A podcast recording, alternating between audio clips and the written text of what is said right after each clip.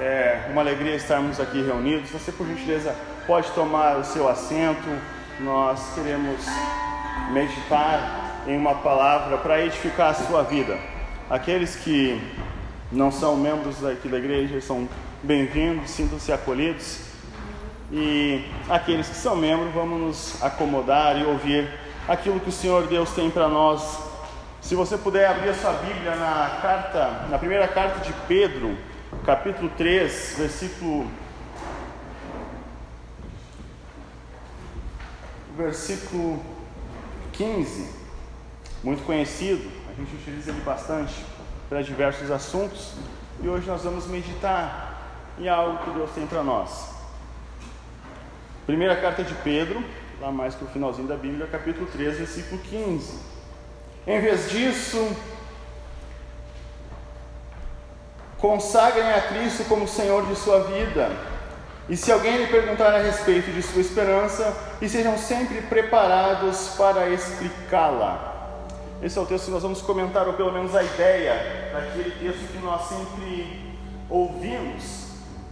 Sejam sempre preparados para responder quando alguém lhe pedir a razão da esperança que há em vós. É um texto muito conhecido e nós utilizamos nas escolas bíblicas e nos cursos de ensino que nós precisamos estar capacitados para responder aquelas pessoas. Com esse texto em mente, eu comecei a escrever algumas coisas para compartilhar com a igreja, algo que eu entendo ser oportuno, porque nesse início de ano nós fazemos a pergunta: o que Deus tem para nós? O que Deus quer de nós? Nós precisamos ouvir o que Deus quer. Então nós precisamos ler mais a Bíblia em voz alta. E essa é uma verdade, porque nós queremos saber o que Deus quer para nós, o que Deus precisa de nós.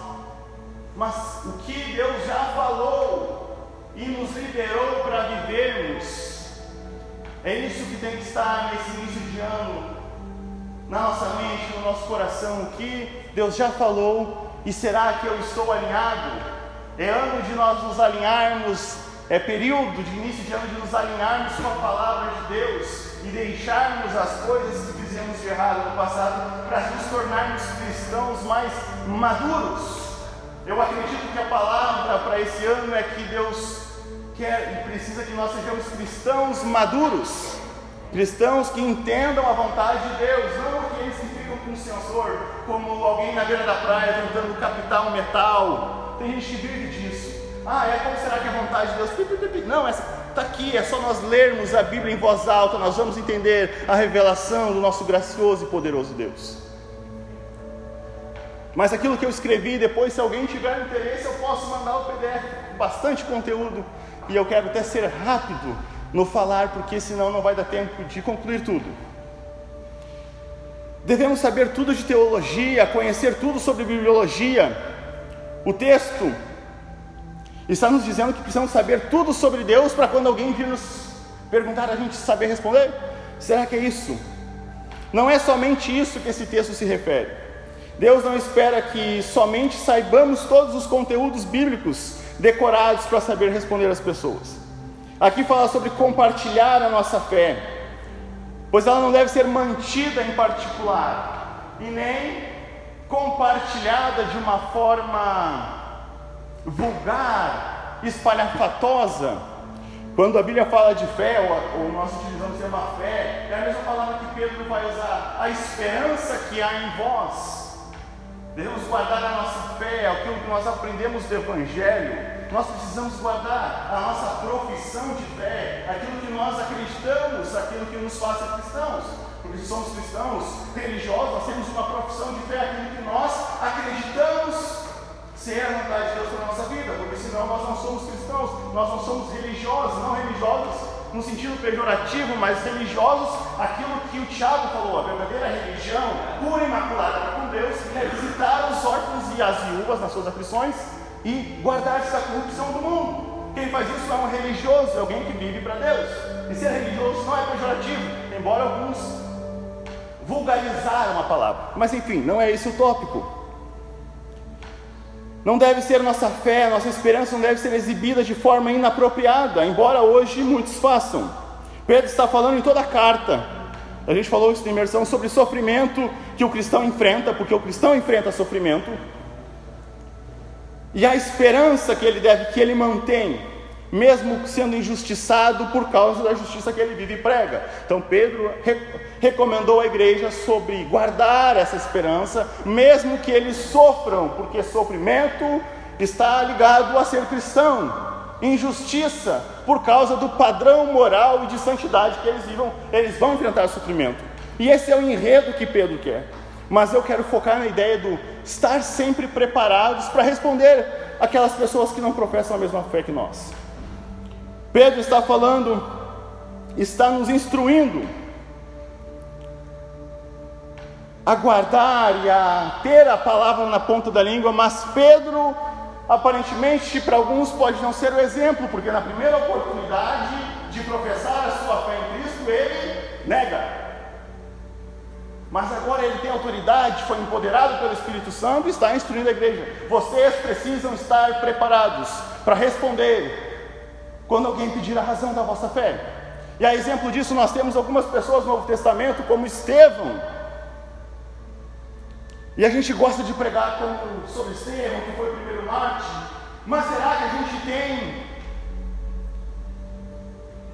A gente vê o holofote a face de Estevão, o primeiro mártir, aquela glória, ele viu os céus, e é vibrante, é empolgante. Mas antes dele ser firme na sua convicção, ele precisou voltar e ficar numa parte que ninguém vê, na, na solitude do seu quarto, para aprender, por, quando ele abriu a boca. Olha o que a Bíblia vai falar em Atos 6 e 9. Se levantaram e discutiram alguns religiosos com Estevão, mas não podiam resistir à sabedoria e ao espírito pelo qual ele falava. Se Estevão é um exemplo de margem de cristão, é porque ele fez o dever de casa e quando ele abriu a boca diante do mundo para falar sobre a sua profissão de fé, ninguém pode resistir pela sabedoria do poder do Espírito na dele. Será que se o mundo nos perguntar sobre a nossa fé, a gente vai falar como Estevão, que nós achamos, nossa, é um exemplo máximo? Ou nós fazemos como Pedro na primeira oportunidade, negamos? Em Atos 24 e 25 também fala sobre Paulo, quando Paulo começou a falar sobre a justiça, a sua profissão de fé, o domínio próprio e o juízo vindouro, pregando o evangelho para Félix. Esse Félix, o imperador, ficou amedrontado e disse: Por agora você pode retirar-se, e quando eu tiver a oportunidade, mandarei chamá-lo. Quando Paulo estava dizendo essas coisas em sua defesa, o Festo, em outra oportunidade, interrompeu, gritando: Você está louco, Paulo? De tanto estudar, você ficou louco. Porém, Paulo respondeu: Eu não estou louco a excelentíssimo festo. Pelo contrário, digo palavras de verdade e de bom senso, porque tudo isso é de conhecimento do rei, a quem me dirijo com franqueza, pois estou persuadido de que nenhuma dessas coisas lhe é oculta, pois não se passou nada em lugar escondido. Por isso perguntou o rei. Por isso pergunto, rei, o microfone falhou. Eu acho. O Senhor acredita nos profetas eu sei que o senhor acredita. E ele fala, o imperador, o Agripa, você quase me convence a ser um cristão. De tamanha convicção de Paulo, encarcerado, que foi levado a audiências oficiais para responder acerca de Cristo. E a Bíblia relata trechos pequenos que a gente passa batido. Ele proclamou a fé que estava no seu coração, a esperança que ele vivia, de um juízo vindouro, de Jesus que morreu, da sua perspectiva cristã. Ele falou com confiança, com maturidade. Esses são alguns exemplos de como nós devemos compartilhar a nossa fé com as pessoas que questionam acerca do nosso modo de viver. Esses cenários foram interrogações formais. Será que se hoje acontecesse de nós irmos ao tribunal defender a nossa fé, falaríamos como esteve Paulo ou negaríamos como Pedro? Defenderíamos a fé ou escandalizaríamos a Cristo diante do mundo com as nossas falácias gospel, que não, que não alimentam e não salvam ninguém. Falaríamos com ódio gospel pregado em alguns lugares, onde Deus faz pessoas triunfarem sobre outras, os colocando em evidência. num palco sobre os demais, enriquecendo alguns que se dizem cristãos. Como será que nós reagiríamos se fôssemos diante do tribunal? Falaríamos com essas nossas falácias gospels, dizendo as nossas besteiras evangelicais, ou pregaríamos e anunciaríamos a Cristo, porque é a esperança. Fazendo uma pergunta atrás: qual a nossa esperança? O que está enraizado no nosso coração? É o que está na Bíblia ou é um triunfalismo fadado ao fracasso no final? É isso que nós precisamos refletir nesse início de ano. Será que eu quero viver um evangelho que não é bíblico, que é só gospel? Ou eu quero viver um evangelho que transforme a minha vida e que possa transformar as outras? Será que eu estou enraizado na palavra de Deus, entendendo que foi o sacrifício de Cristo? Porque temos doze ceias, como foi falado pelo pastor Josué. E todas elas vai ser lido e vai ser dito: examine-se, pois, o homem a si mesmo, para nós discernirmos o corpo. O que é discernir o corpo? É entender o que Cristo fez na cruz. Se você não entende isso, você não participa do corpo. Você precisa entender, é aquilo que Paulo vai dizer: preste o culto racional, entendam o que Cristo fez, entendam quem vocês é. Voltando à mentalidade lá do salmista, Senhor, nos faz entender, a contar nossos dias para alcançar coração sábio. Você está contando os dias, você sabe em que período você está na história. Esse é o evangelho bíblico, é a mensagem que está na Bíblia.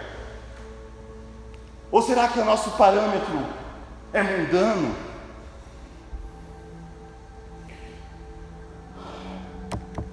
A Bíblia não foi escrita para ser apenas conhecida como um conteúdo acadêmico que nós dominamos. Ela foi escrita sim para ser estudada e muito estudada. Embora a Bíblia seja o livro mais vendido no mundo, mais lido é o mais maltratado pelo povo que diz servir ao Deus da Bíblia. Porém, ela foi escrita para que nós crescemos no Deus Criador que gradualmente se revelou através das Escrituras da história. Quem está em plano de leitura, que está lendo Gênesis, vai ver que Deus se revelou de uma forma gradativa, se revelando quem Ele é, mostrando para a humanidade quem Ele é. Se o propósito bíblico é que venhamos crer no Deus da aliança, precisamos, ao estudar as Escrituras, focar nos pontos cruciais de nossa fé, para podermos, além de viver uma vida fiel a Deus, também conduzirmos outros à fé e estarmos prontos para dar uma resposta branda e respeitosa quando nos perguntarem a respeito da nossa fé, estilo de vida e qual a nossa perspectiva cristã, porque são diferentes do mundo. Se for igual, o nosso cristianismo está deficiente. Mas no que nós cremos? no que nós cremos. É isso que eu quero perguntar para mim e para você. Eu fui questionado essa semana e fiquei, e isso deu um estado, eu fiquei pensando. Me perguntaram, um colega de serviço, mas se o homem conseguir colonizar Marte, com o avanço da tecnologia, as perspectivas cristãs, bíblicas vão ter que ser atualizadas, porque tudo que está errado, peraí, como assim?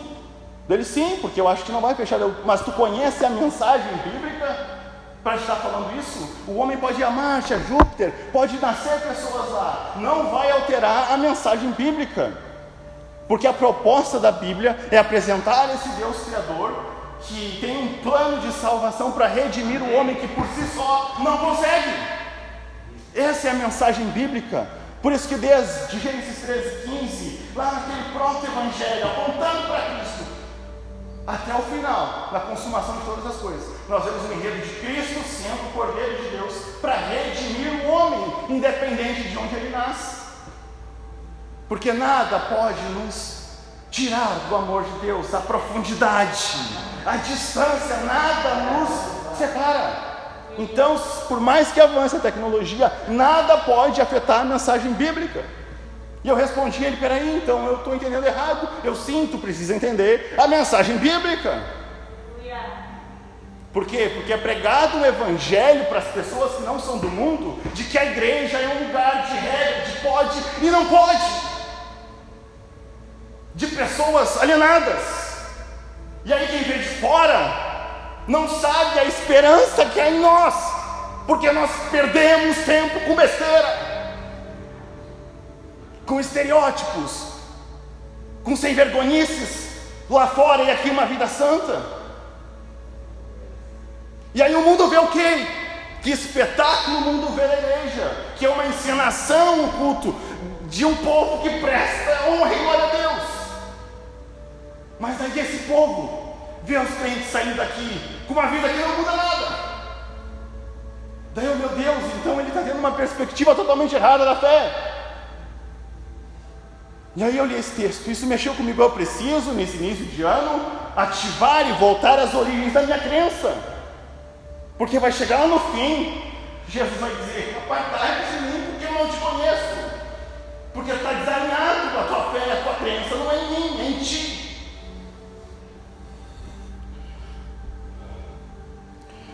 Às vezes algumas pessoas nos perguntam por que nós vamos à igreja? E a nossa resposta às vezes é: porque Jesus me ama e também te ama. Ele tem um grande plano na tua vida. Ou então, porque Deus nos abençoa se nós obedecermos a Ele. Será que essa é a mensagem bíblica? De um moralismo? Se eu fizer tudo certinho, Deus me abençoa? A gente tem isso somente na lei mosaica em Deuteronômio.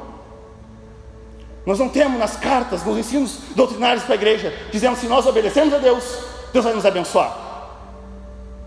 Se você está lendo assim, você precisa ler de novo. E ler de novo. Porque está entendendo errado. Será que é isso mesmo? Será que estamos assim preparados para responder aqueles que perguntarem a razão da esperança que em nós? Será o mesmo, ao menos o formato bíblico de explicar? Por mais importante, pois mais importante do que qual o melhor formato de explicar a razão da nossa fé. É quais os pilares registrados nas Escrituras para a nossa fé. Porque há diversas formas de explicar o Evangelho. Eu tenho esse jeito, o Erá tem um jeito diferente. Mas nós precisamos estar alicerçados nos mesmos pilares da fé. Eu nunca vou conseguir comunicar como Erá. E o Erá não tem esse jeito que eu. Graças a Deus. Que a igreja é diferente. Para nós nos edificarmos porque ontem o Herá falou que me edificou, hoje eu estou falando e o Herá está dando glória. E assim por diante. Nós precisamos nos edificar na diferença da igreja, na diversidade. Por mais, independente do formato, o mais importante são os pilares registrados na, na Escritura para a nossa fé. O que a igreja professa no dia de hoje? O mundo consegue entender então essa mensagem que a igreja tem para passar? Alguns pontos cruciais da nossa fé eu registrei, não são todos. Não vou elaborar aqui e falar de todos os pontos cruciais. Alguns, porque eu posso citar alguns aqui que são bastante. E alguém diz, ah, tu esqueceu desse. Então não são todos, mas a grande maioria. Precisamos revistar constantemente, se estamos olhando com o olhar da palavra de Deus, pois o mundo se atualiza diariamente com seus conceitos. E alguns propõem que as escrituras sejam revisadas quanto aos seus valores morais. Por ser um livro oriental muito antigo, talvez não seja mais válido, e você vai ouvir isso na sua faculdade, no seu colégio. Não, a Bíblia é um livro moral antigo, lá do Oriente. Não é mais válido para a nossa sociedade ocidental, avançada, tecnológica, de iPhone. Então, nós precisamos atualizar e esquecer esses conceitos. Dentro das igrejas, nós, nós, todos nós concordamos, e alguns, não, isso é um absurdo. Alguns pensaram, nossa, é absurdo essa sociedade. Pensar isso a respeito da Bíblia. Porém, quando os nossos adolescentes e jovens consomem cultura inútil nos seus quartos, sem ninguém ver, são esses os ideais regentes. Então não é válido nós com uma roupagem de santidade. Queremos atear fogo nos hereges dentro da igreja, enquanto perdemos nossos filhos para ideologias mundanas que vão totalmente contra a palavra de Deus, mesmo que não pareçam às vezes, pois são sutis, algumas até pregadas por estrelas gospel. É fácil, nós não, que absurdo, e aí atualizar a Bíblia, nós temos que deixar fogo nesses hereges de capeta. Mas dentro de casa nós perdemos os jovens, os adolescentes, para youtubers que pregam uma mensagem venenosa. O que é mais válido? Ficar apontando o dedo para o herege ou cuidar da nossa casa. Porque essa é a mensagem das cartas para a igreja. Quando a gente começa a falar de adoração, agora o marido ame a mulher, a mulher respeite o marido, os filhos se submetam. Mas a gente faz ao contrário. Quer adorar aqui, pegar fogo. E perdemos. Dos 15 anos em diante, os jovens não querem saber da igreja, não querem saber por quê. No período de ser inculcado na palavra de Deus, foram alimentados por ideologias satânicas, mundanas. E aí, essa mensagem de uma pessoa falando parece autoritarismo e não cai no seu coração.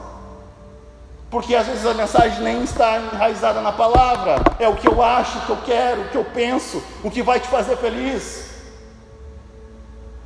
E aí nós temos uma geração fraca e doente, e muitos que já dormem.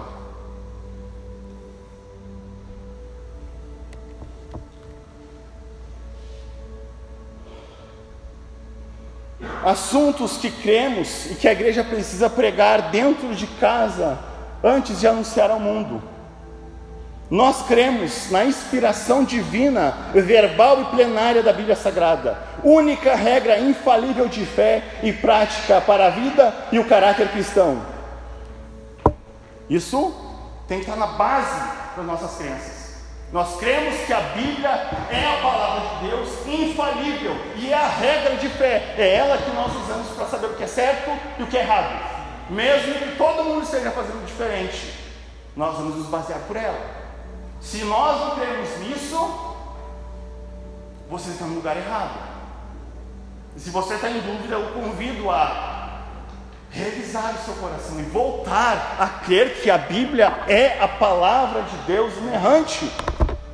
Tem uma frase de Agostinho que diz: Se você crê somente naquilo que gosta no Evangelho e rejeita o que não gosta, não é no Evangelho que você crê, mas em, em si mesmo.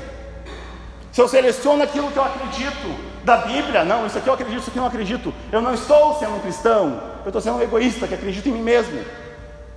Tem que procurar uma igreja humanista, não uma igreja bíblica. Precisamos comentar e salientar mais essa verdade em nossos púlpitos e com nossos filhos e jovens. A próxima geração precisa saber que cremos que a Bíblia é a palavra de Deus e ela é a nossa regra de fé, o que norteia a nossa vida, e não é influenciada, que a nossa vida não é influenciada por famosos, nem por governantes, mas a palavra de Deus que nos governa. Nós precisamos comentar isso, só o que nos governa é a palavra de Deus, porque nós cremos nela. Porque os seus filhos, os nossos jovens, os nossos adultos, às vezes se deixam influenciar por coisas externas à palavra de Deus. Não, eu creio é nesse político, eu creio é nessa estrela, é nesse fulano. No que ele fala está certo, é nesse teólogo. Mas nós cremos, o princípio da igreja é crer que a Bíblia é a palavra de Deus. Em Atos, os berianos eram mais excelentes que os de Antioquia, porque tudo que era falado no púlpito, eles abriam a Bíblia e iam questionar: realmente isso aqui se cumpriu? Está na Bíblia? Ou é mentira desse sem vergonha? É nosso dever, mas nós só queremos ouvir o que nos agrada. Crentes preguiçosos. E eu não estou ofendendo, às vezes é um encurtamento da sua vontade de ser um cristão melhor. Está acomodado. É só ouvir, é só ver vídeo. Não pega um livro, não pega uma Bíblia. Aquele que não lê é obrigado a acreditar naquilo que os outros contam. Nós precisamos ativar isso como igreja. E eu não estou bravo, eu sempre pego assim. Se é difícil às vezes de ouvir isso, imagina preparar, ouvir e rever. Espera aí, eu vou tirar isso, é muito ofensivo, mas espera aí, eu preciso mudar nisso. Não é barbado, não é só vir aqui descarregar o que eu quero falar, o que está tudo errado. Não. A gente tem que ser comprometido com a igreja de Cristo. Que a gente serve a Deus quando a gente serve a igreja. Então eu não vim descarregar nada disso. Hoje os sites estão repletos de pesquisas por pornografia. A igreja no Brasil seria mais relevante se nos sites de pesquisa ela pulverizasse pesquisa sobre a palavra de Deus. A gente quer ser relevante, mas os sites de busca tem mais pornografia do que onde é que está escrito tal coisa na Bíblia? Se nós pesquisássemos mais na internet sobre a palavra de Deus, o cenário seria diferente. Porque aquilo que tem mais buscas vai ter mais público e mais pessoas para produzir conteúdo. Mas nós não procuramos conteúdos bíblicos e bons. E aí perdemos de lavada para o mundo. Se nós procurássemos mais nos sites de busca por assuntos bíblicos, demonstraríamos ao mundo que a esperança que em nós é o que nos move e uma frase que eu usei e sempre gosto de usar: se nós cremos na primeira frase da Bíblia, não vamos ter dificuldades de crer no restante, que no princípio criou Deus os céus e a terra.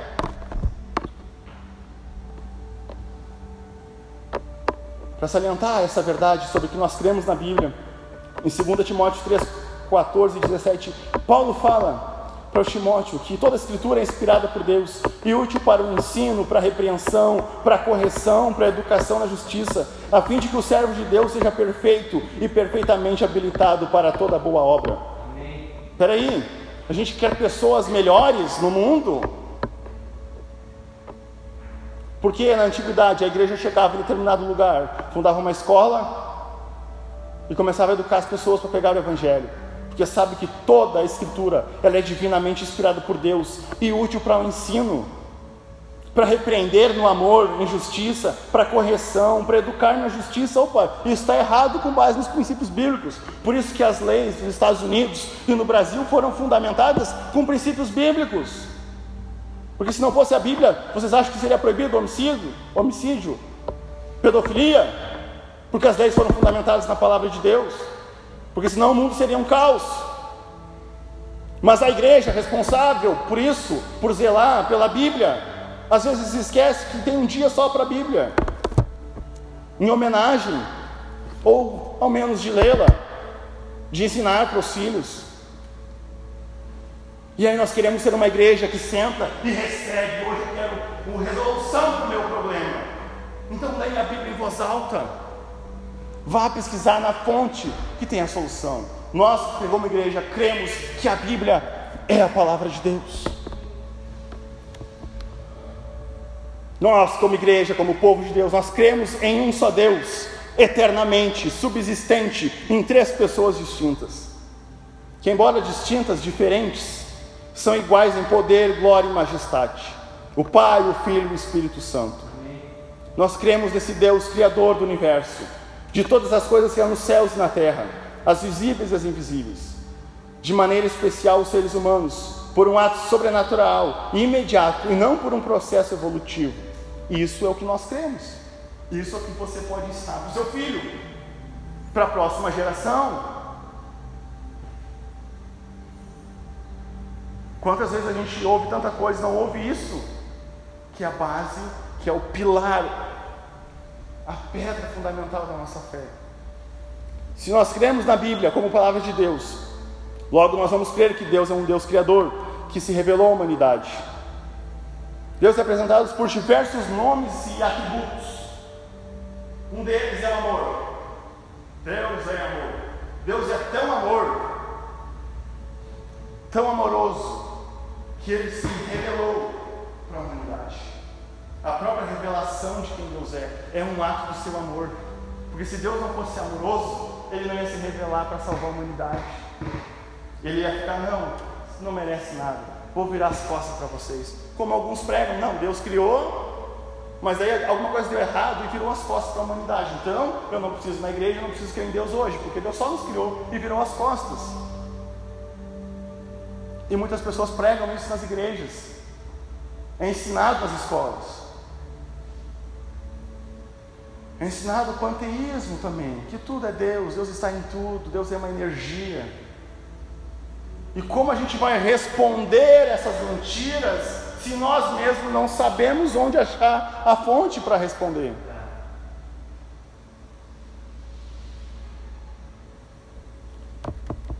Deus se revela, é amoroso. E a Bíblia vai dizer, a primeira palavra que eu preguei aqui na Manaim, Deuteronômio 6 e 4: Ouve, ó Israel, o Senhor teu Deus é o único Deus. Isso era a primeira coisa ensinada para a criancinha, quando ela começava a entender: Ouve, meu filho, o Senhor Deus é o único Deus. Vamos esperar ele chegar aos 15, 16 para a gente falar quem é Deus. Daí a gente cria uns delinquentes, uns abobados, que não teme a Deus. E o dever de todo homem é temer a Deus. Mas nós esperamos ele entender para falar de Deus. Ah, mas eu sou muito jovem para me envolver com as coisas de Deus. Agora então as pessoas têm poder de saber quando vão morrer. Ah, depois eu me preocupo em me dedicar para Deus. Ano que vem eu começo a me interessar por essas coisas. Agora eu tenho que cuidar das minhas coisas, da minha vida, me formar em ser melhor. Deus está no princípio e é a base dos ensinamentos. Nós cremos em um só Deus. Isso tem que estar queimando em nosso coração.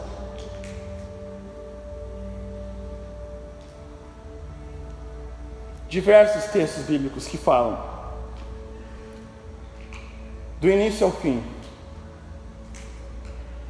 E no final, em Apocalipse 4 e 11, nós vemos a declaração: Tu és digno, Senhor e nosso, de receber a glória, o poder, a honra, porque criaste todas as coisas e por tua vontade elas vieram a existir e foram criadas. Como nós queremos professar isso se não for ensinado, ensinado, batido, batido nessa tecla? Daqui a pouco as pessoas não vão mais acreditar que a igreja defende isso. É tanta besteira pregado que ah, mas a igreja acredita em um único Deus, ou são vários deuses, porque no original é Elohim, Elohim é no plural, então são mais de deuses se preocupam com o secundário e o principal a gente esquece.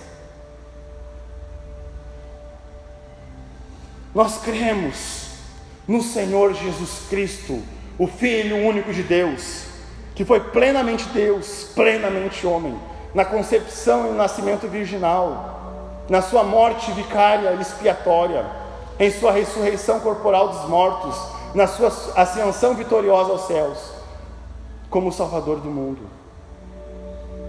Nós cremos que Jesus foi isso. Nem sempre a igreja foi unânime para dizer que Jesus é 100% Deus e 100% homem. Houve conflitos para dizer não, Jesus só foi, não foi Deus. Ele só foi depois do batismo, ele só foi isso. Tentam limitar quem é Jesus. Chegam à ignorância hoje de fazer a pergunta: será que Jesus realmente existiu? E alguns ficam, ah, não sei, não tem evidências de que Jesus existiu, então Jesus, é, estou na dúvida. Cristãos com essa dúvida, porque são influenciados por professores burros, porque academicamente é impossível fazer essa pergunta, porque todo mundo sabe que Jesus existiu. Chega no judaísmo, para quem não acredita em Jesus, e fala, Jesus não existiu, ele vai dizer, não, Tu é burro? Tu não estudou? Jesus existiu. Ele só não é filho de Deus, porque a religião dele é diferente. Mas ele não nega que Jesus existiu. E hoje, algumas pessoas ficam, ai, será que Jesus existiu ou não existiu?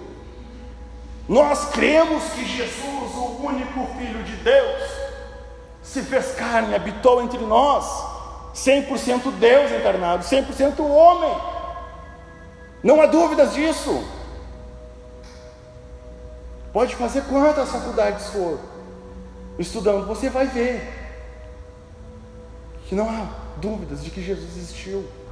Alguns, obviamente, não vão acreditar que ele é o Filho de Deus, mas nós cremos que ele é o Filho de Deus, porque nós cremos na Bíblia, o primeiro ponto. Quando Jesus acalma a tempestade, não é apenas um milagre, mas a mensagem que é transmitida é que Ele é Deus sobre a natureza. Quando Jesus chora lá em João 11, 35, Jesus chorou. Está mostrando que ele é homem que se compadeceu com a família enlutada de Marta e Maria e pelo seu amigo que morreu. Ele é Deus que tem poder sobre o vento, sobre a tempestade. E ele também é homem. E não há conflito nas duas naturezas. Jesus é apaixonante. Devemos compartilhar as verdades sobre Cristo, sem medo, sem restrições, já que ele, sendo Deus, não teve por usurpação ser igual a Deus, mas a si mesmo se aniquilou e nasceu numa manjedoura. O Deus poderoso se aniquila e nasce na manjedoura, se compadecendo por você e por mim. Mas hoje Ele está sentado em glória, reinando sobre nossas vidas. Isso tem que estar queimando em nosso coração. Que Jesus é nosso Senhor. E nós temos diversos textos bíblicos falando. O principal, João 3,16, que todo mundo conhece. Romanos 1,3, quando fala que este Evangelho diz respeito a seu filho, o qual, segundo a carne, veio da descendência de Davi, e foi designado Filho de Deus com poder, segundo o Espírito de Santidade, pela ressurreição dos mortos, a saber, Jesus Cristo, nosso Senhor. A igreja primitiva não tinha dúvida de que Jesus é o nosso Senhor. Nós não podemos deixar espaço para dúvidas sobre quem Jesus é na nossa vida. A pergunta de Jesus ainda ecoa quando ele fala, olha para os discípulos mas vocês, quem diz, quem vocês dizem que eu sou? Quem é Jesus para você? É só um homem, Jesus histórico? Ou ele é teu salvador pessoal? A plenitude da promessa de Deus de remir a humanidade? Será que ele é isso para você? Ou ele é somente um abençoador? Aquele que tira coisas, aquele que quando você precisa, você recorre a Ele, porque Ele pode te dar. Será que Jesus foi reduzido a somente isso? Ao abençoador? São os princípios, princípios principais, são os princípios elementares da nossa fé. E nós, ao longo desse ano todo, precisamos refletir nisso, para no final nós chegarmos firmes, porque não sabemos o que vai acontecer nesse meio tempo.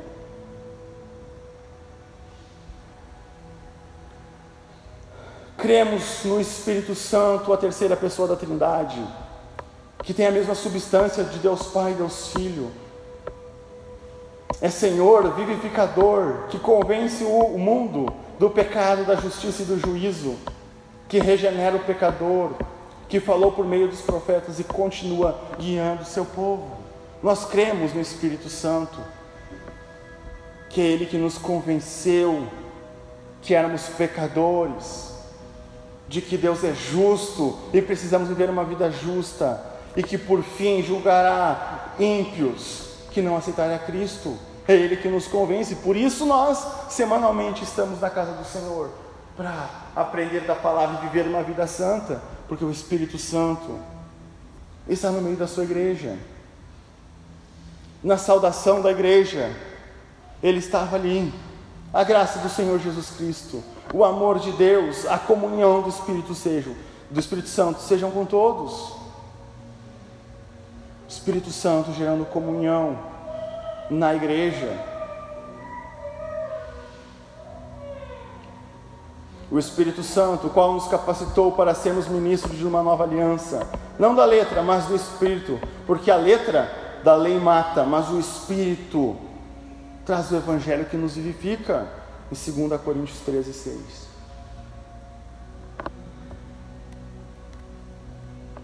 O Espírito Santo inspirou a palavra, a Bíblia, através de diversos homens. Como crentes, nós acreditamos na pecaminosidade do homem te destituiu da glória de Deus e que somente o arrependimento e a fé na obra expiatória e redentora de Cristo podem restaurá-la a Deus. Isso é um princípio da nossa fé. Nós acreditamos que o homem é pecador. E que está, carece da glória de Deus. Romanos 13, 23 fala disso. Porque quando o homem peca em Adão, todos da descendência de Adão, ou seja, todos os homens, nascem em pecado, carecem de voltar a Deus para ter vida e vida eterna. Aí a gente vê aquele discurso ensaboado: eu não pequei, Adão é que pecou, eu não fiz nada de mal. Eu não roubo, não fumo, não bebo, eu faço coisas boas. Quem disse que isso é válido? Nós somos pecadores e precisamos de um remidor. Para isso Cristo se manifestou, trazendo salvação a todo aquele que nele crê. Se ao evangelizarmos alguém, ele tiver resistência em aceitar que é um pecador, nós paramos tudo, iniciamos do zero. Por que muitos problemas no meio das igrejas? Porque as pessoas não aceitam que são pecadores. Daí, não aceitam que são pecadores, sobem e vêm falar: Eu me sinto em pé de igualdade com Deus, porque eu sou justificado, então eu e Deus somos no mesmo nível. Olha a loucura. Parece alguém ignorante, né? Mas um pastor falou isso. Porque provavelmente não entendeu na infância que é um pecador, miserável, e se não se arrepender, vai queimar no inferno. Essa verdadezinha não foi contada, porque falaram, não, o Davizinho matou Golias. E caiu e ele arrancou a cabecinha. Em vez de ser pregado o Evangelho, de que Jesus morreu para te justificar, porque tu não conseguia sozinho. A gente não cuida dos pequenos, depois tem que remendar os adultos. Esse discurso ensaboado. Não, vem, tu não faz nada de grave, está certinho. Não importa o quanto de pessoas tu ajude, o quão bondoso de coração. Se tu não reconhecer que tu é um pecador que precisa de Jesus Cristo, nada valerá.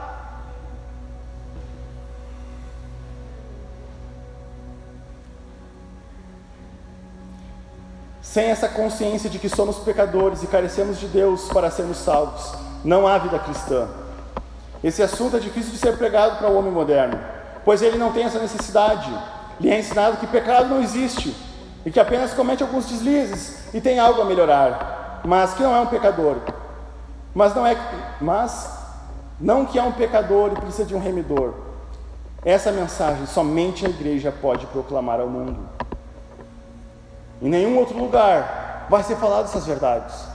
Somente a igreja, aquilo que nós dizemos ser, aquilo que nós viemos fazer no domingo, tem a mensagem de proclamar ao mundo. O mundo não consegue entender, porque isso é loucura. Agora se encaixa as palavras de Paulo. É loucura para o mundo isso que eu estou falando.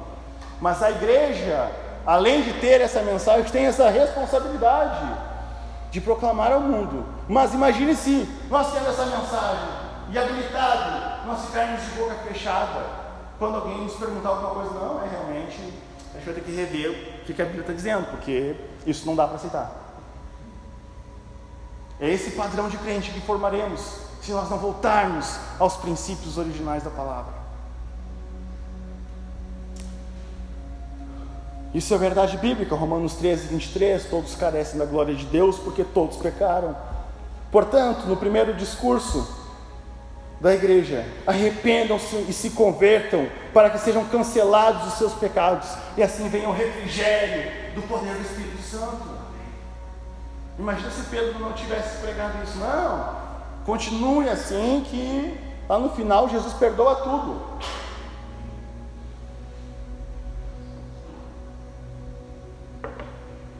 Não se assustem.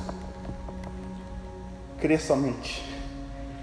Nós cremos na necessidade absoluta do novo nascimento. Ou seja, existe salvação somente pela graça de Deus, mediante a fé em Jesus Cristo e por meio do arrependimento, pelo poder atuante do Espírito Santo e da palavra de Deus, para tornar o homem aceito no reino dos céus. O Evangelho não é uma mensagem apenas que aponta o dedo e diz que o homem é pecador. mas ele traz a solução. Nós, como evangélicos, como proclamadores do reino de Deus, nós temos uma mensagem de reconciliação. Mas o homem necessita nascer de novo. Jesus fala isso para Nicodemos, o religioso que sabia tudo de lei da palavra de Deus. Te é necessário nascer de novo. Sem novo nascimento, não há, não há salvação, não há vida cristã. E essa salvação não é pelo mérito religioso que você tem, mas ela é única e exclusivamente pela graça de Deus, quando você acredita, tem fé em Jesus Cristo. É esse o caminho da salvação. E quando você se arrepende, abandona o pecado, isso também acontece pelo poder do Espírito Santo. Então veja como nós carecemos de Deus para ser salvo. Nada é por nosso mérito.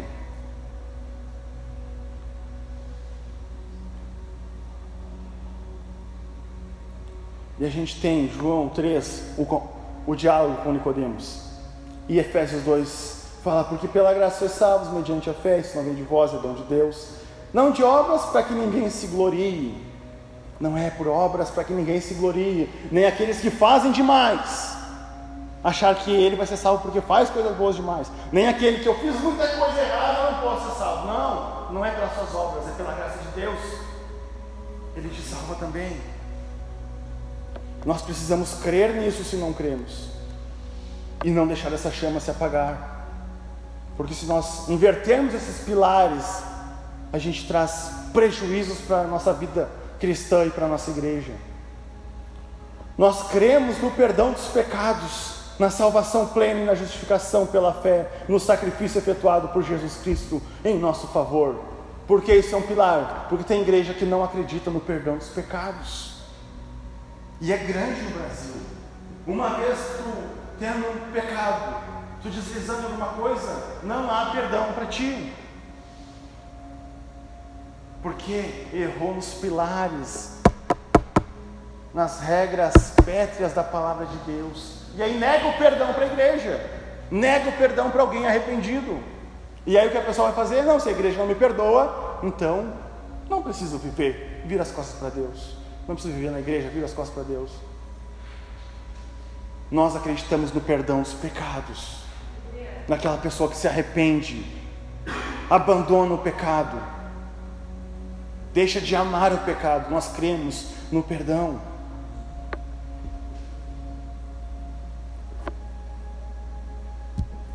O homem recebe o perdão dos pecados e participa da vida plena, da vida divina pela graça. A justificação, uma das principais doutrinas bíblicas, nos garante que somos absolvidos da culpa e livres da condenação. Isso é proveniente do ato gracioso de Deus. Para quem quiser ir mais profundo, justificação e perdão não são a mesma coisa, mas estão bem entrelaçados. O poder de perdoar é um poder messiânico, pertence ao Messias e juiz. E a gente tem essa regra lá em Isaías 33 e 24. Nenhum morador de Jerusalém dirá: Estou doente. O povo que habita nela terá o seu pecado perdoado. 600 anos antes de Cristo, Isaías profetiza que vai vir alguém, o Messias juiz, que vai perdoar pecados. Jesus, numa reunião, lá em Marcos 2, não tem como chegar na casa, não tem, não tem tudo lotado, as pessoas querem ouvir, querem ver milagres, até que provavelmente quatro pessoas carregando um paralítico, tiram a cobertura, largam ele diante de Jesus, e Jesus fala, olha, vê a fé deles, levanta-te anda, os seus pecados te são perdoados. Os religiosos, não, só Deus pode perdoar pecados. Eles pensaram, Jesus entendeu. Como filho do homem, tem poder não só para curar, mas também para perdoar os pecados. Te levanta e vai, tua fé te salvou. Jesus perdoa pecados, nos remove a culpa.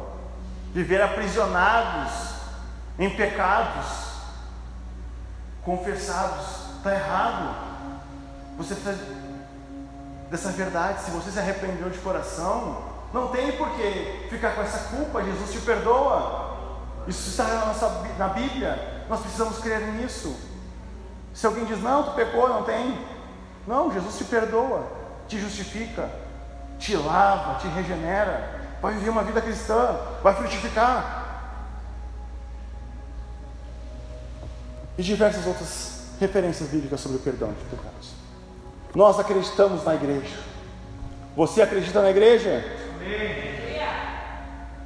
Nós acreditamos que a igreja é o corpo de Cristo, coluna e firmeza da verdade, unida, santa e universal Assembleia dos Fiéis, remidos de todas as eras e todos os lugares, chamados do mundo pelo Espírito Santo para seguir a Cristo e adorar a Deus.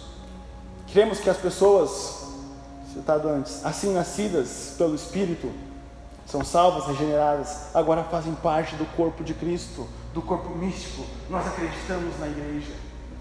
A igreja não é o templo, apenas o lugar, são as pessoas. Por isso que Jesus fala: onde estiver dois ou três reunidos em meu nome, eu estarei. Não importa a quantidade de pessoas professando, crer nas bases do Evangelho, isso é igreja. Você é igreja na sua casa. Você é igreja, onde você está. Não existe ser igreja longe da comunidade dos salvos. Por mais trabalhosa que a igreja às vezes pode se tornar para alguns, é recompensador estarmos em comunhão. Como dito na imersão, se comungar, comungar, congregar não fosse bom, não fosse produtivo, a punição que Paulo dá para o pecador que não se arrepende não seria a expulsão da comunidade. Porque você está expulsando para disciplinar e castigar porque está reunido é bom. Estar congregando é algo frutífero, é algo de Deus. Então nós não podemos, como diz Deus, deixar nossa congregação, deixar de congregar com os nossos irmãos. Ah, mas igreja é difícil. Óbvio, envolve pessoas, pessoas são difíceis. Que é o que? Uma igreja perfeita. O momento que eu encontrar uma igreja perfeita e entrar, ela está imperfeita. Não existe igreja, comunidade de pessoas perfeita. Sua família é perfeita? Mas se eu for falar mal da sua família, vai dar briga, não vai? Mas você pode? Não, minha, pá, lá na minha casa. Mas vai falar mal para te ver alguém falar. Não, você é na minha família não pode falar. E assim, irmãos, só a gente pode falar mal. Alguém vai falar mal, a gente quer brigar. Não, eu protejo. É minha família. A igreja não é diferente. A gente vê defeito nos outros, mas está errado, mas não é assim. Mas é a nossa igreja, é a nossa comunidade. Fomos comprados pelo mesmo Senhor, pelo mesmo preço. Ah, mas eu não concordo com o que o fulano prega. Vamos para a Bíblia, vamos ver os pontos que nos conectam. Não, mas eu vejo escatologia diferente, então eu sei. Isso não me coloca num lugar melhor e o meu irmão num lugar pior. É isso que vale a pena congregar. Nós precisamos acreditar que a igreja é o corpo de Cristo na terra, coluna e firmeza.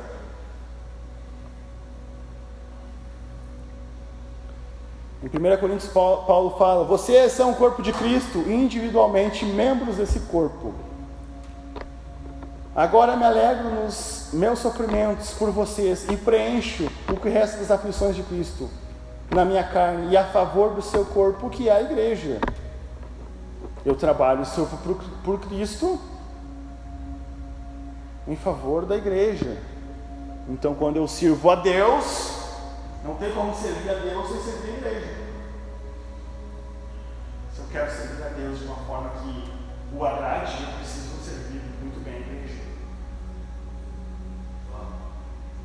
Não tem como, não, não vou servir a igreja, mas eu vou servir a Deus.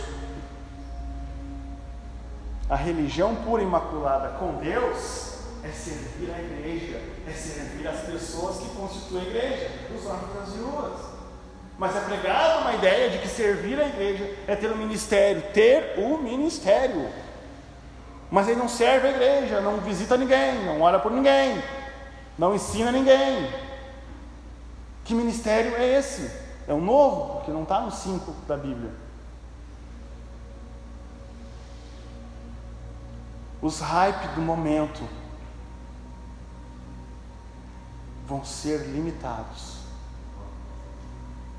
A gente vê pessoas querendo ser pastoreado por pessoas famosas à distância.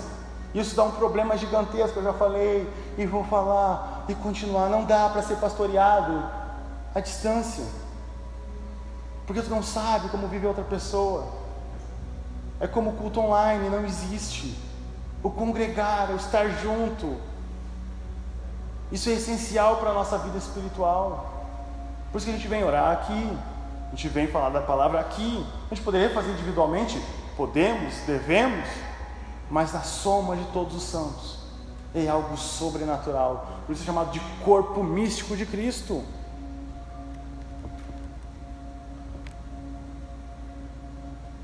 Jesus disse: Porque um só é mestre de vocês, e todos vocês são irmãos. E como dizia minha bisavó, ô oh, coisa trabalhosa que é a irmandade. Eu lembro dessa frase. Estão sempre brigando, mas estão sempre se amando. A velha tinha metade dos dentes na boca, mas falou isso, nunca mais esqueci. Somos co-herdeiros com Cristo. E se somos com se somos filhos, somos também herdeiros, herdeiros de Deus e co-herdeiros com Cristo. Se com ele sofremos, também com ele seremos glorificados lá em Romanos 8, 17. Ser igreja e servir a igreja é um privilégio que Deus nos concede. Privilégio servir a igreja, não peso. O dia que nós falarmos, eu tenho que ir para a igreja para fazer tal coisa, reveja. Se for um peso, não faça. É o meu conselho. É um privilégio ser e servir a igreja. Agora, reconciliados com Deus, podemos anunciar o Evangelho e reconciliar com Ele o mundo. As pessoas à nossa volta pensam o que é da igreja? Um lugar de reunião dominical onde vamos expressar nossos ritos litúrgicos religiosos? Vem a igreja como um lugar de lavagem cerebral, onde as pessoas vivem um atraso social alienados do mundo? Será que é isso que as pessoas pensam da esperança que há em nós? Será que as pessoas pensam, uma igreja, o que uma pessoa que não acredita, o que tem a dizer da igreja? Igreja é um lugar de retrocesso. Lá eles ensinam umas besteiras, eles não acreditam em ciência, eles não acreditam que se deve estudar, eles não acreditam que se deve trabalhar, eles vivem uma vida alienada desse mundo, acreditando num homem que vai voltar. É isso que o mundo tem a falar da igreja? Se é isso que tem, nos faltou expressar o correto. Essas perguntas todas eu me faço, tento responder para mim mesmo. A igreja é coluna e firmeza da verdade, pilar e fundação, ou seja, temos um papel fundamental em apresentar e manifestar publicamente a verdade diante do mundo. A verdade do Evangelho está na igreja de Deus e que essa verdade é apresentada pela igreja.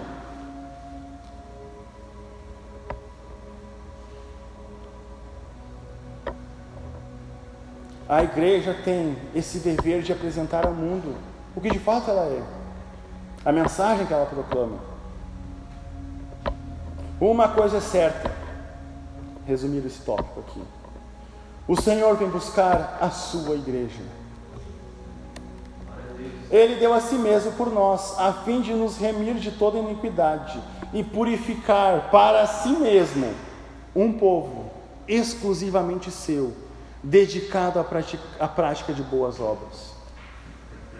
Tito 2,14 fala que Jesus vem buscar um povo que é exclusivo. O que, que é exclusivo? A cadeira é exclusiva para nós sentarmos. Logo, não é para se fazer outra coisa. A mensagem bíblica é que a igreja é exclusiva de Jesus. Será que a igreja é exclusiva de Jesus hoje? O contrário da igreja no Apocalipse chama-se de um povo que é denominado como a grande prostituta.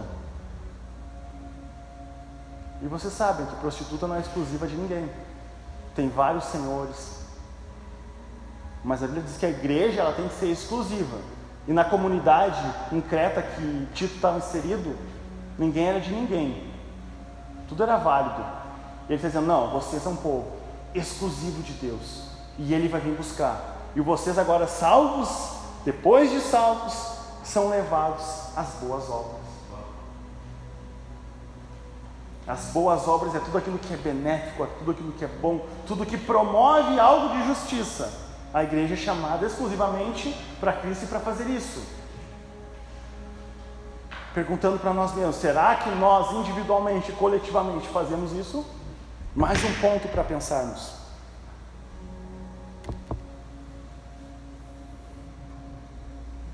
O Espírito e a, noiva, dizem: Vem. Aquele que ouve diz: Vem.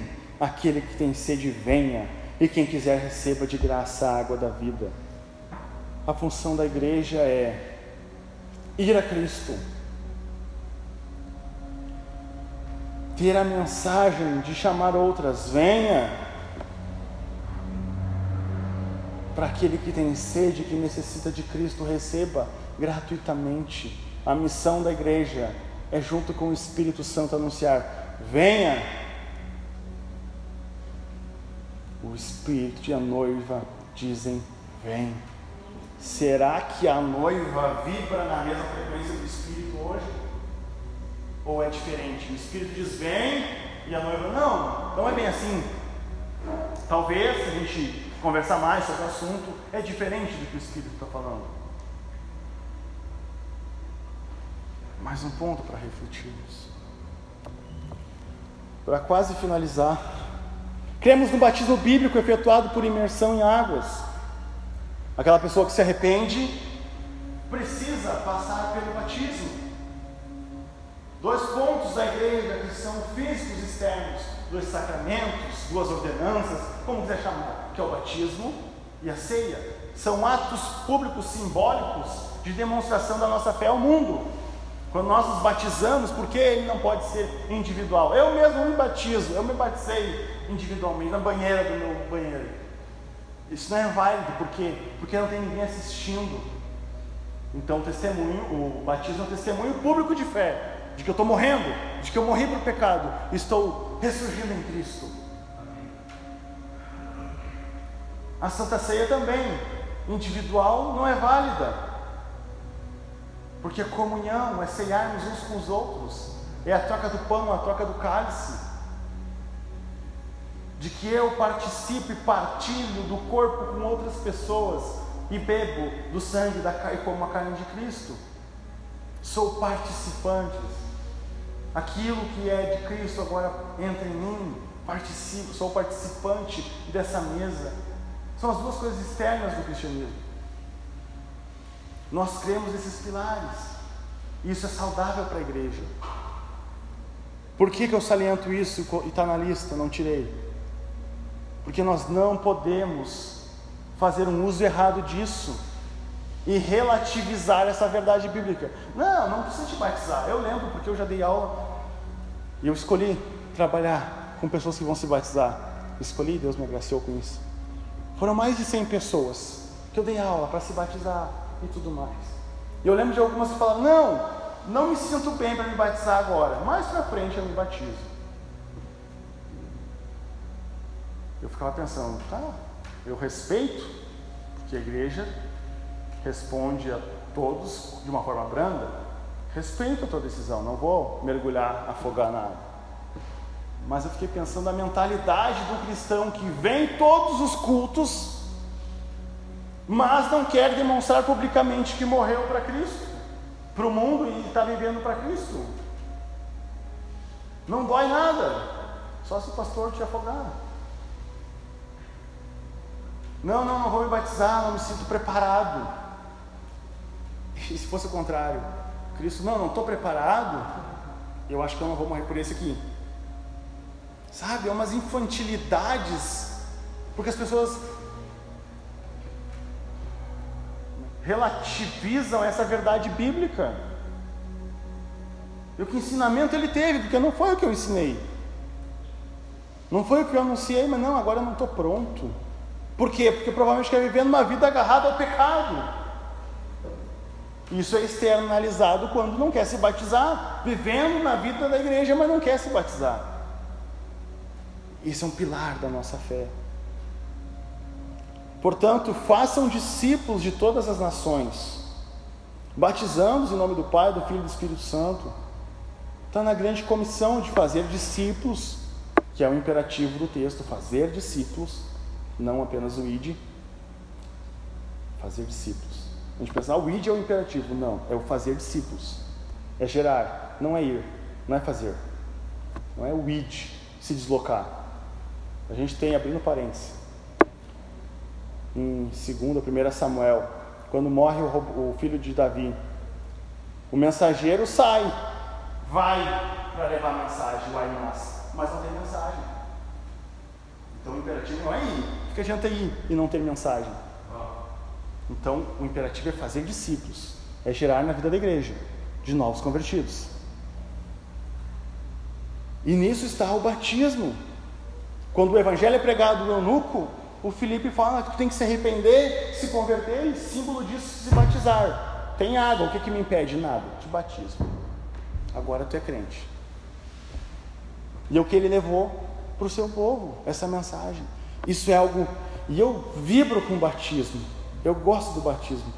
E aqui é legal que o pessoal grita: Uh, vai morrer, uh, vai. É um, é um momento que eu choro. Eu tento ficar assim sabe, não vou chorar, não vou chorar, não vou chorar. mas não tem como, o batismo é de chorar. Eu lembro de. É, é, é difícil eu me voluntariar para passar madrugada na igreja, mas um dia antes do batismo eu ficava até tarde preparando a igreja, porque era algo fenomenal. Nós cremos na necessidade e na possibilidade de termos vida santa e irrepreensível por obra do Espírito Santo, que nos capacita a viver como fiéis testemunhas de Cristo. Nós cremos que é necessário e é possível viver uma vida santa, irrepreensível, acima de qualquer suspeita. É possível, porque o poder do Espírito Santo nos faz isso. Não é por nosso mérito, que Ele nos capacita a sermos testemunhas e serem testemunhas tanto em Jerusalém, Judéia e Samaria. É o Espírito Santo que empodera a igreja e que faz ser testemunhas marturos a ponto de morrer por Cristo. É possível viver uma vida santa. Ah, mas eu não consigo largar esse pecadinho mais forte que eu. Mentira! O Espírito Santo te habilita a vencer o pecado. Vida santa não é somente para monges isolados do mundo. Na antiguidade, algumas pessoas acreditavam que se isolando, fazendo votos de castidade, pureza, pobreza, eles conseguiam viver uma vida santa. Mas se enganaram, pois o problema do pecado não está ao nosso redor. O problema do homem é que ele é pecador por natureza. Por mais que fujamos de tudo, nossa natureza caída nos seguirá e estaremos sujeitos à tentação. Thomas de Kempis, que viveu no período monástico da igreja, escreveu aquele livro, A Imitação de Cristo. Ele fala uma frase muito interessante, preste atenção nisso. Muitos procuram fugir às tentações e nelas caem mais gravemente. Só com fuga não as podemos vencer. É a paciência e a verdadeira humildade que nos tornam mais fortes que todos os inimigos. Quem evita somente as ocasiões exteriores e não estirpa o mal pela raiz, pouco aproveitará, antes mais depressa voltarão as tentações e se achará pior. Não, não é só dizer, não, eu não vou fazer, uma coisa, eu vou fazer. Com a tua força, tu não querer mais usar, mais fazer algo de errado, tu não consegue. Eu vou me isolar e agora viver uma vida e aí cai de novo, de uma forma pior. Porque não é só fugindo do erro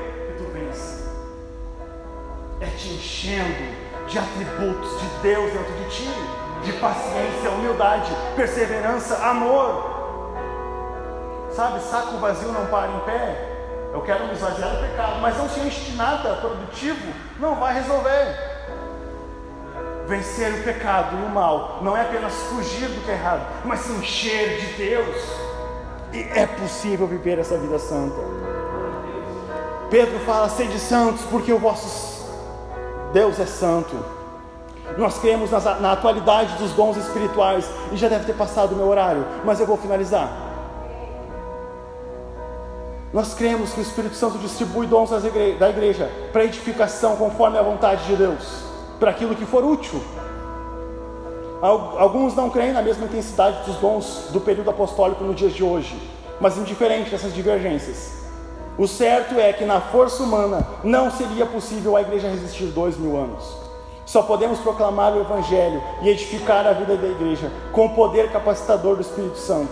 Desde que o Espírito Santo, no Pentecoste, empoderou os discípulos, até hoje, os dons do Espírito são a marca da igreja.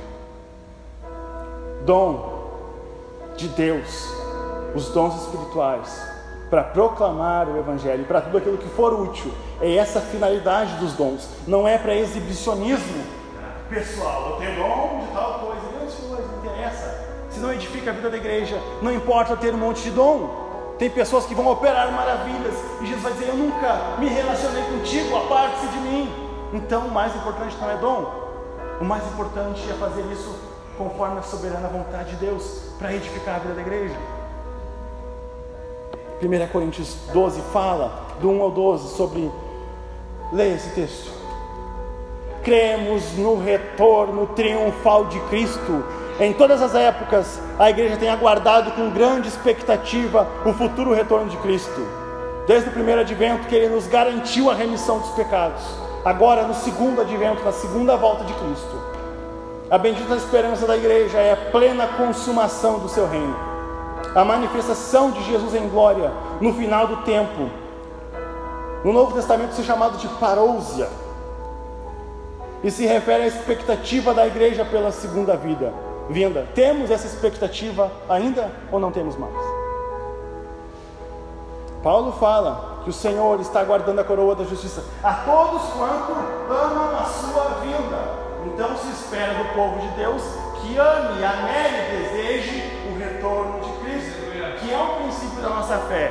A gente não pode apagar, não, Cristo não vai voltar mais, está confortável demais aqui. Não, é princípio. Se é crente, acredita que Cristo vai voltar. Parênteses, embora divirjam de como, não é importante, importa que ele volta. Ele voltará a gente fala Jesus está voltando, mas o certo é voltará, voltando da ideia de deslocamento. Então, que Jesus é esse que está voltando, voltando e nunca volta. Ele voltará, é como a Bíblia apresenta, ele voltará. Não que ele está voltando, a gente só precisa corrigir, porque senão dá ideia, ah, Jesus está voltando desde que eu era criança. Não, salienta, enche o pulmão de ar, como diz o pastor José, diz: Jesus voltará. Mostra a esperança que há em nós de que aguardamos com amor, com paixão, com fogo no coração, de que Ele voltará. Como ele subiu aos céus, assim ele retornará com as nuvens de glória, em uma festa celestial, celestial e clamor audível, acompanhada de, da voz do arcanjo. Nessa vinda de Cristo, a igreja experimentará um arrebatamento para se encontrar com o Senhor nos ares para um cortejo triunfante do céu.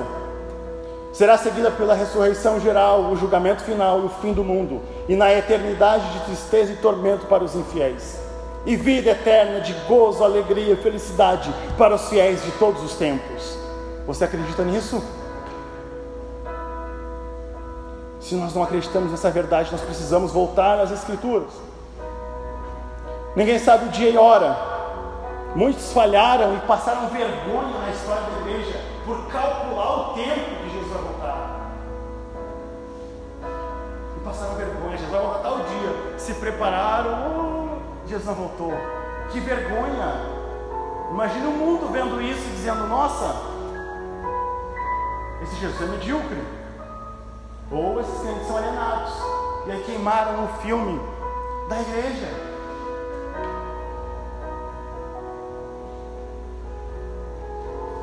Imagine, esses dias teve a publicação e eu fiquei bem empolgado da estátua, mas não era. Todo mundo, meu Deus, a estátua. Não era, era fake news. Embora a estátua seja verdadeira, mas não era o que aquilo que um monte de crente na, na escatologia da internet, escatologia da internet podre, sabe, não a boa, a escatologia do pavor, do medo, sai publicando agora, e eu fiquei empolgado quando eu vi, bah, agora, fechou. Imagina se tu sabe que onde Cristo se manifestou. Como é que vai ser tua vida? Tu vai ficar com medo ou tu vai ter a certeza que daqui a sete anos tu está com Cristo? Tu vai encarar isso com medo? Claro que não. A igreja vai estar vibrante, porque eu sei, se ele se apresentar o anticristo, não é momento de medo. Eu estou nem aí. Eu quero é vibrar com Cristo, porque eu sei que se o anticristo, o abominável da desolação, apareceu, eu sei que daqui a pouquinho eu estou nos braços de Jesus. Mas a igreja se alimenta de escatologia, lixo de internet. Jesus voltará. Não nos cabe ficar calculando quando, mas nos preparar uma vida santa e irrepreensível para se encontrar com Ele. Ninguém sabe o dia. Não é isso que nós devemos nos preocupar, mas devemos ser vigilantes e atentos aos sinais da proximidade do seu retorno, que cada dia estamos mais perto. Cada dia estamos mais perto. E tem os textos que estão aqui, depois se alguém quiser eu passo, não vou ler. Está em ordem, não quis alterar esse aqui. Acreditamos também que o casamento foi instituído por Deus e ratificado por nosso Senhor Jesus Cristo. Comunhão entre um homem e uma mulher, nascidos macho e fêmea, respectivamente, em conformidade com o definido pelo sexo da criação geneticamente determinado. Nós cremos, a Bíblia fala disso. Que Deus criou. Não era bom que o homem estivesse só. Farei para ele uma auxiliadora que seja semelhante a ele. Três dias depois houve um casamento em Caná da Galileia e Jesus estava confirmando que aquilo era algo bom. Por isso o homem deixará o seu pai e sua mãe, se unirá à sua mulher, tornando-se dois uma só carne. Assim Deus criou o homem, a sua imagem, a imagem de Deus o criou. Homem e mulher os criou. Nós cremos nisso. Lembra que eu falei no início? Por mais que avanços tecnológicos ou ideologias queiram revisar, dizendo que não, isso aqui está errado. Nós, se somos crentes e queremos permanecer, precisamos acreditar nisso. É base da nossa fé. Nós não podemos, não, não vamos retroceder quanto aos ensinamentos bíblicos. É um assunto muito, é um assunto do momento quando se fala de casamento, de igreja e sociedade. Eu não vou ler essa parte, mas já peguei, passei a mensagem. Sabe o problema do casamento aqui que a sociedade de hoje tenta rever os fundamentos? O problema não é na sociedade de hoje que faz e acontece, porque ah, virar, meu Deus, o mundo está perdido. É novidade isso para a igreja que o mundo está perdido? O que o mundo faz ou deixa de fazer é o problema com a sociedade do mundo. A igreja tem uma outra perspectiva cristã. Razão da esperança que há em vós. O casamento como nós conhecemos, e pessoas preocupadas em mudar a legislação do país sobre o casamento. Isso é preocupante para a igreja? Até que ponto? Sabe por que é preocupante? Porque a igreja talvez não foi exemplo de ensinar e de ser para passar o mundo. Faltou para a igreja venerar o matrimônio dentre todos os leitos sem mácula pastores sendo desmascarados por ter uma vida conjugal totalmente disfuncional. Aí a gente se preocupa com o mundo que quer fazer os, satisfazer os, os, princípios da carne, os, os prazeres da carne. Não é função da igreja regulamentar o padrão do mundo, é dever da igreja regulamentar o padrão da igreja, o padrão bíblico para a vida dos seus fiéis. É isso que nós, que eu e você povo da igreja comum, não apenas líderes da igreja, não, povo comum, nós precisamos é cuidar da nossa vida e olhar para a palavra, sabe por quê? Paulo fala para Timóteo: tem cuidado de ti mesmo, persevera na doutrina, nessas coisas, porque fazendo isso salvarás tanto a ti mesmo como os que te ouvem. Mas a igreja não quer cuidar daqueles lá que estão fazendo e acontecendo e não cuida de si mesmo e nem da doutrina.